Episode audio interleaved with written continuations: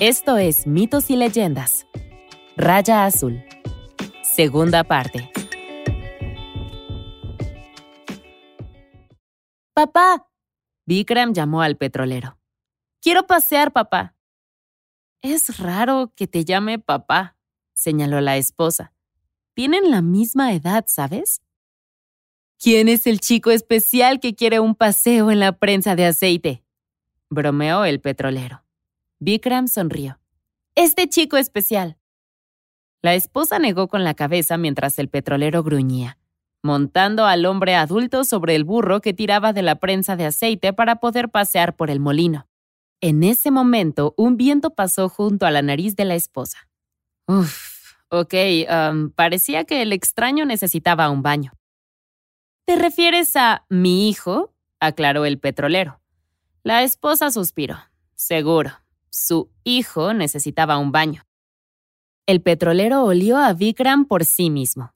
Uy, sí, las cosas estaban bastante podridas. De acuerdo, al baño. No, Vikram se quejó, arremetiendo con sus extremidades. El petrolero frunció el ceño. No planeaba usar su voz de papá serio hoy. Es la hora del baño, hijo. La esposa suspiró y salió de la habitación. Veinte minutos después, el petrolero tenía a Vikram en una mochila grande. Saldrían. ¿Van a salir? preguntó la esposa. ¿Qué quiso decir con salir?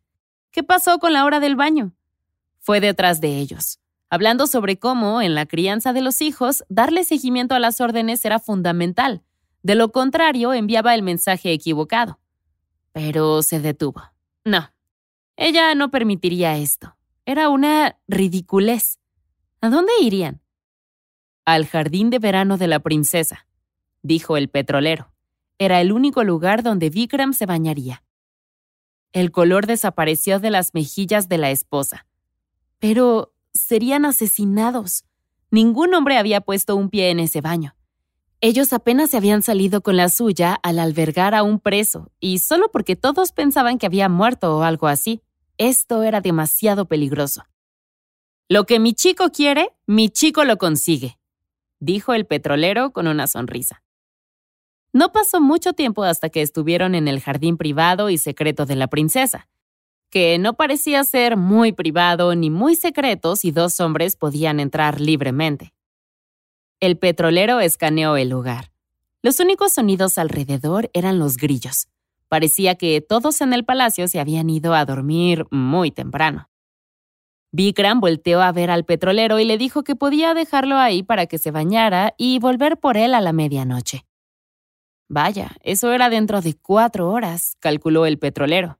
Pero Vikram insistió, y pronto el petrolero fue abriéndose camino por los senderos, saliendo del baño secreto, dejando a Vikram cubierto de espuma por primera vez en semanas. Ahora, cuando estás tomando baños secretos en lugares prohibidos, es lógico no solo tomarte mucho tiempo, sino también detenerte y cantar durante tres horas después de hacerlo. Pero la canción de Vikram no era una canción ordinaria. Era así que se comunicaba con los espíritus que lo protegían, Supongo que se habían tomado un tiempo libre, dado su estado actual, pero en ese momento los convocó para aclarar las cosas. Dentro del palacio, la lámpara de la princesa cobró vida con un rugido y se despertó, parpadeando en la oscuridad. Ella corrió hacia la ventana y miró hacia la ciudad. Todas las luces de las casas estaban encendidas, al igual que la de ella. En todas partes la gente se maravilló, y el cielo sobre ellos resplandeció. Entonces las luces se apagaron, cada una. Tan brillante como había sido, la ciudad ahora se sumergió en una oscuridad tan profunda como la tinta negra. La princesa sonrió mientras se dirigía a tientas hacia sus herramientas divinas y su lámpara que volvió a encender. Él estaba aquí. Vikram estaba aquí. Sabía que un mago había llegado a la ciudad desde el oeste. También sabía que estaba quedándose con un petrolero y su esposa. Y consultando a sus propios espíritus, incluso supo que su nombre era Vikram y que él estaba buscándola. Pero hasta su magia tenía límites. No obstante, intuyó que estaba tratando de acercarse a ella. Debía ser urgente. Miró de nuevo al otro lado de la ciudad, a las múltiples luces que volvían a encenderse en la oscuridad. Había muchos petroleros en la ciudad, pero tal vez había una manera de encontrar al indicado. El petrolero, nuestro petrolero, estaba entre varias docenas de personas delante de la princesa. Cuando aparecieron los guardias en su casa la mañana después de que él y su hijo de 30 años irrumpieron el jardín de la princesa, pensó que era su sentencia de muerte. Sin embargo, resultó que ella simplemente estaba convocando a todos los petroleros de la ciudad. Pero luego el pavor lo inundó de nuevo cuando se dio cuenta de que los había reunido a todos para matarlos. Bueno, no de inmediato, pero casi. Si cada familia no proporcionaba al emperador 3.000 litros de aceite para el día siguiente a las 6 a.m., ellos y sus familias serían aplastados hasta la muerte en sus propios molinos. Por supuesto, esto fue recibido con profundo lamento. La mayoría tenía algo de aceite en reserva, pero no 3.000 litros. Y ese era el punto. Producir tanto aceite en un día requeriría magia, justo lo que la princesa buscaba. Así, después de haber perdido la esperanza y que el petrolero y su esposa cayeran en un sueño reparador, la familia se despertó con litros y litros de aceite. La tarea estaba completa. Los petroleros que no lograron huir de la ciudad con todas las riquezas que podían llevarse, se arrodillaron ante la princesa, explicándole que no habían podido completar la tarea y esperaban su muerte. Pero ella fijó la mirada hacia nuestro petrolero en la parte de atrás, que llevaba líquido infinito. Vio a los demás. Ah, ella sabía que no podían hacerlo. No los mataría. Ya había encontrado lo que necesitaba. Los otros petroleros se detuvieron un momento antes de irse. ¿Todo eso fue solo una prueba? Genial.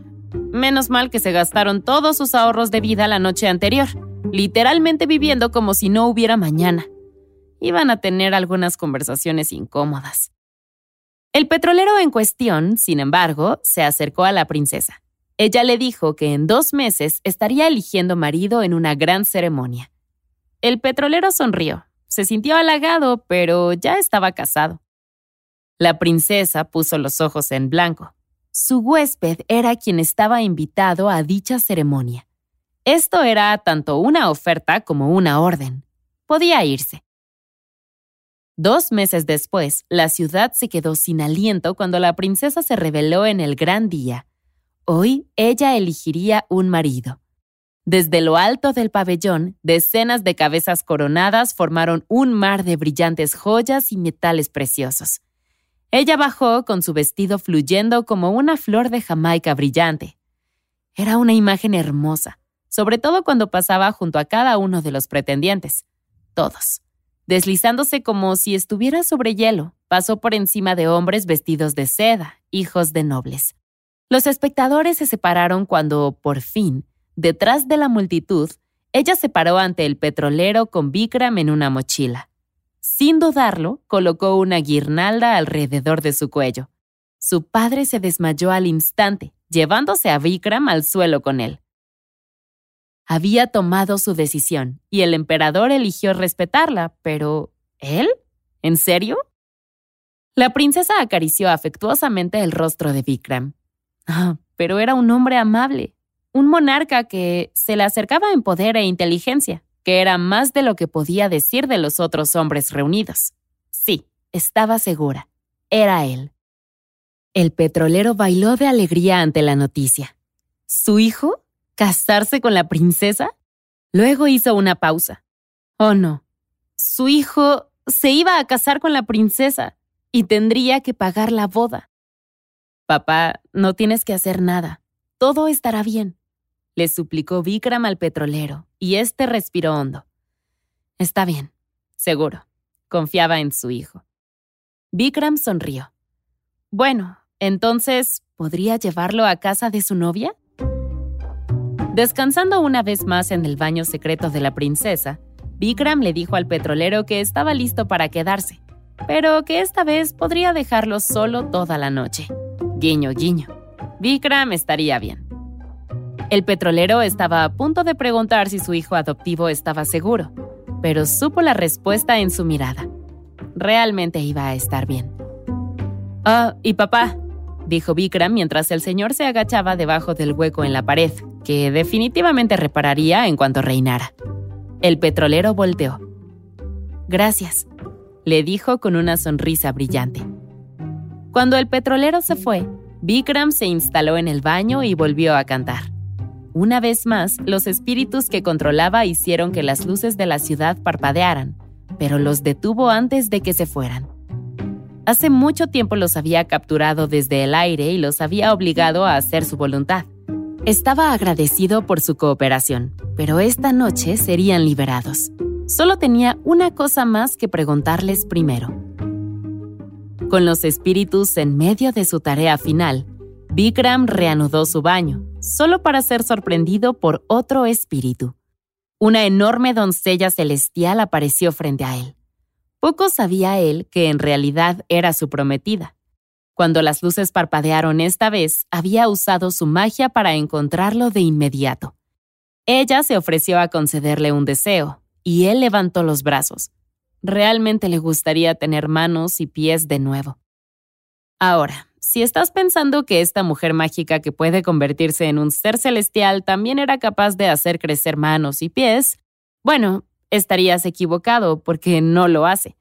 Ella, más bien su padre, consiguió las extremidades cortadas de Vikram, probablemente en un estado de descomposición terrorífico, y las volvió a unir.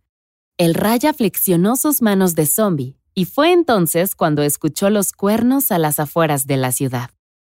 Agradeciendo al ser celestial, saltó del baño. Tenía que irse. Sus amigos estaban aquí.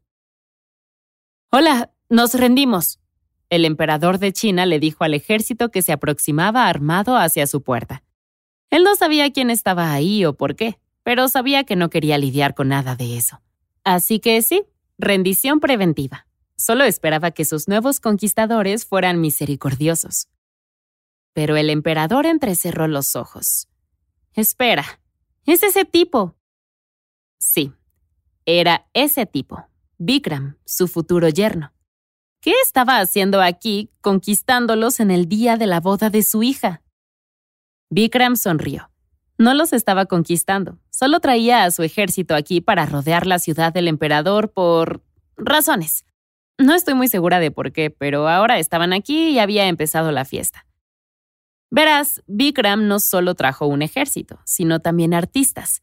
Combinaron las dos tierras en una gala fantástica y la pareja se casó en la celebración más llamativa del siglo. Se sentaron en un estrado elevado, mirando a los bailarines de abajo, cuando el Raya recibió la noticia de que un grupo de malabaristas preparó una actuación especial únicamente para él. Se encogió de hombros. Seguro, pásenlos. Los malabaristas son lo máximo. Y así fue que después de que los bailarines terminaron su rutina, los malabaristas subieron al escenario y Vikram se congeló. Oh no.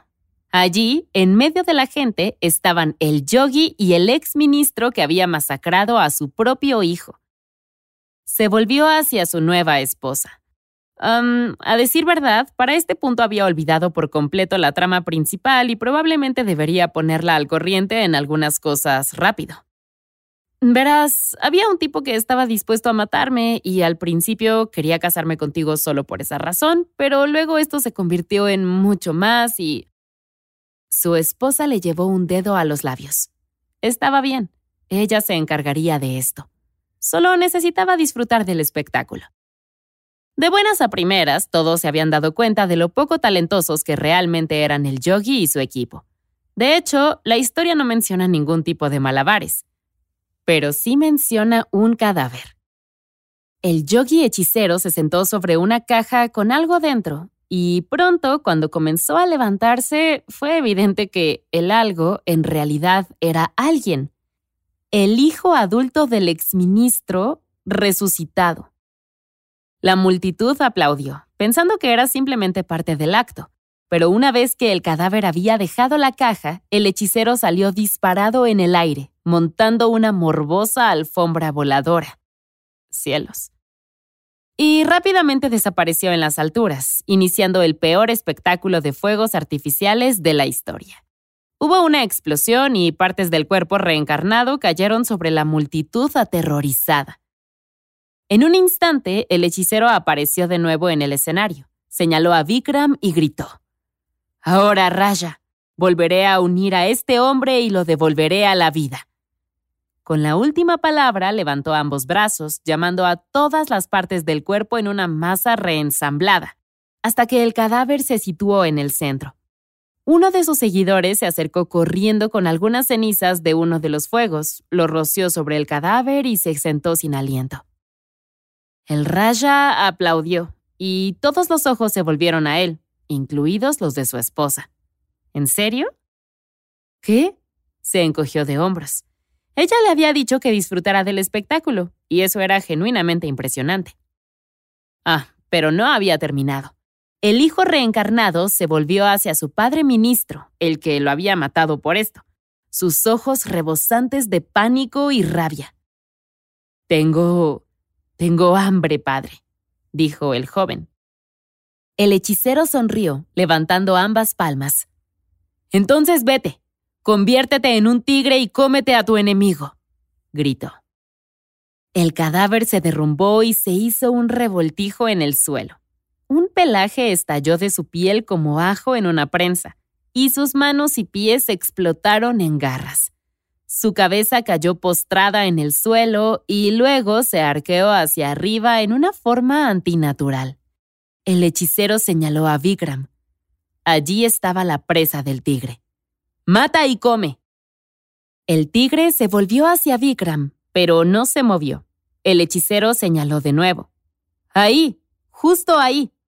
Pero aún así, el tigre no se movió. Vamos, ve a buscarlo. Mátalo. Cómelo. Cómete a tu enemigo. Oh, se comerá a su enemigo. Se escuchó desde el estrado. Era la princesa que ahora estaba de pie. Fue en ese momento en que el hechicero se dio cuenta de lo superior que era ella. El tigre la miró esperando su señal. Bueno, haz lo que ordenó el hombre, dijo. Cómete a tu enemigo. Agachándose, el tigre obedeció y se volvió hacia el ministro. Su padre levantó ambas manos de inmediato en rendición. Oye, hijo, mira, sin resentimientos, ¿verdad? Nunca fue personal. Me acababan de dar una promoción y ya ves. De un solo salto, el tigre se abalanzó e hizo exactamente lo que le habían dicho. Se comió a su enemigo de verdad. Y cuando todo terminó, salió corriendo de la ciudad. El hechicero también se echó a correr, pero ahora se encontró a sí mismo con las raíces de sus pies plantadas en su lugar. Lentamente, con determinación, la princesa se acercó hasta que ambos seres poderosos se miraron cara a cara. Aunque el hechicero apretó los puños para ocultar su temblor y el sudor, todos pudieron ver que comenzaba a desmoronarse. Mátame, exigió. Pero la respuesta fue no. No podía decirle qué hacer. Además, ella era mejor que eso, y matarlo sería demasiado misericordioso. La rabia del hechicero se transformó en pánico ¿Cuál sería su destino? La eternidad es algo interesante. Dependiendo de cómo la vivas, puede ser buena o puede ser muy mala. Y resultó que el hechicero tendría muchos días, de hecho todos los días, para lamentar sus malas decisiones en la vida. Él se convertiría en un perro salvaje, un animal errante sin hogar. Pero peor que eso, dentro de ese caparazón peludo, él sería prisionero de sí mismo para siempre, torturado por las cosas que había hecho. Sería como un hombre incomprendido, atrapado en una jaula, mirando a través de un par de ojos que no eran suyos por toda la eternidad. El viejo hechicero comenzó a objetar, pero solo salió un gemido patético. Jadeando, trotó a lo largo del borde de la multitud que ondeaba y se movía como olas en la playa. Nadie se atrevió a acercarse demasiado al hombre, hasta que un alma aventurera golpeó con un talón la cadera del animal. El hombre gritó y se escabulló a un lado mientras patadas y palos amenazaban con dejar también su marca. Así, todos sus seguidores habían desaparecido, dejándolo allí para que asumiera la culpa. Una piedra salió volando de la gente, sin apenas pasar por alto la cabeza del hombre, y con eso salió corriendo de la ciudad para no ser visto nunca más. Como si fuera una señal, la gente, muchos de los cuales nunca se dieron cuenta de que el espectáculo era real, estalló en un aplauso salvaje. El mejor show del mundo. Los efectos especiales, el drama, las críticas estarían fuera de serie. ¿En qué momento los actores que interpretaron al tigre, el hechicero y al ministro volverían para hacer una reverencia? Ah, y el maquillaje del tipo que fue mutilado por su hijo tigre súper convincente. El mejor espectáculo de sus vidas. La gente empezó a bailar en las calles mientras la princesa se sentaba junto al raya. Todo, al parecer, se había tornado para bien. Y así, la pareja, con la princesa cuidándolos a ambos, vivió feliz para siempre. Hasta que Raya Vikram se metiera en más problemas. Esta fue una historia muy divertida de contar y esperamos que la hayan disfrutado tanto como nosotros. Como dijimos antes, Vikram Aditya, o Vikram como la historia original lo llama, es un personaje que aparece en varios cuentos distintos y es bastante entretenido seguir cada uno de sus viajes. La criatura de esta semana es el gigante Bolster de Gran Bretaña. Más específicamente proviene de Cornualles, por lo que es folclore córnico. Ahora, Bolster es lo peor. Quizá no literalmente lo peor, eso sería Zeus, si estás familiarizado con la mitología griega. Pero Bolster es totalmente desagradable, sucio y todo empeora aún más si tomamos en cuenta que mide cientos de metros de alto y es súper fuerte.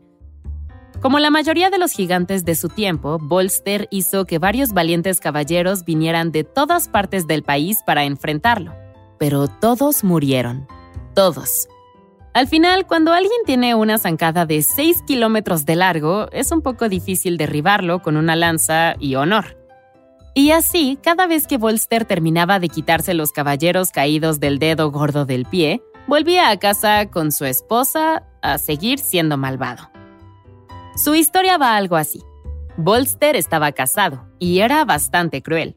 Diariamente atormentaba a su esposa haciéndola llenar el delantal con rocas y llevarlas a la cima de una colina cercana llamada Baliza de Santa Inés. Y mientras ella sufría moviendo rocas todo el día, Bolster la engañaba. O al menos lo intentó. Aquí entra Santa Inés. Si no estás familiarizado con los santos, Santa Inés es la santa patrona de las vírgenes, las niñas y la castidad en general. Entonces, basta con decir que no seguía los avances de Bolster, y francamente su paciencia se estaba agotando. Santa Inés trató de disuadir a Bolster, trató de dejar en claro que no iba a suceder nada, pero el gigante de kilómetros de altura no aceptaría un no por respuesta. Recuerda, no era el peor, pero estaba bastante cerca, y finalmente Santa Inés cedió. Iba a contra de todo lo que ella representaba, convertirse en la amante del gigante, por lo que necesitaba hacer un sacrificio primero, por así decirlo. Llevó a Bolster a un pequeño agujero en el acantilado. Si lo llenaba con sangre, ella entablaría una relación con él. Bolster inspeccionó el agujero. Parecía que no había ningún problema en absoluto. Era un gigante y este agujero era diminuto. Entonces, abriendo una pequeña herida, Bolster se puso a trabajar. Excepto que después de un rato comenzó a sentirse mareado. Lo habían engañado, aunque cuando reconoció la trampa ya era muy tarde. En poco tiempo había caído al suelo boca abajo, muerto. Verás, el agujero en el acantilado puede haber parecido pequeño, pero desde su punto de vista había sido imposible notar la pequeña salida en el fondo, que fluía directamente al mar. Eso es todo por esta semana. Mitos y Leyendas es un podcast de los creadores de Myths and Legends y Sonoro. Todas las historias y los episodios se basan en la exitosa franquicia de podcast Myths and Legends de Jason y Carissa Weiser.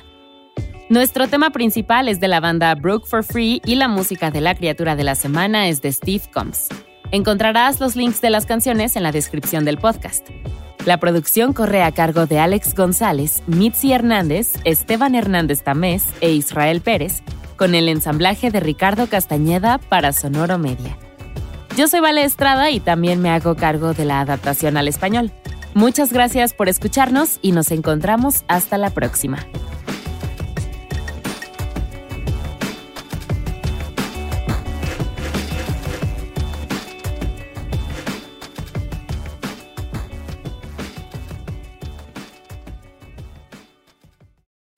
Lucky Land slots, you can get lucky just about anywhere. Dearly beloved, we are gathered here today to. Has anyone seen the bride and groom? Sorry, sorry, we're here. We were getting lucky in the limo and we lost track of time. No, Lucky Land Casino, with cash prizes that add up quicker than a guest registry.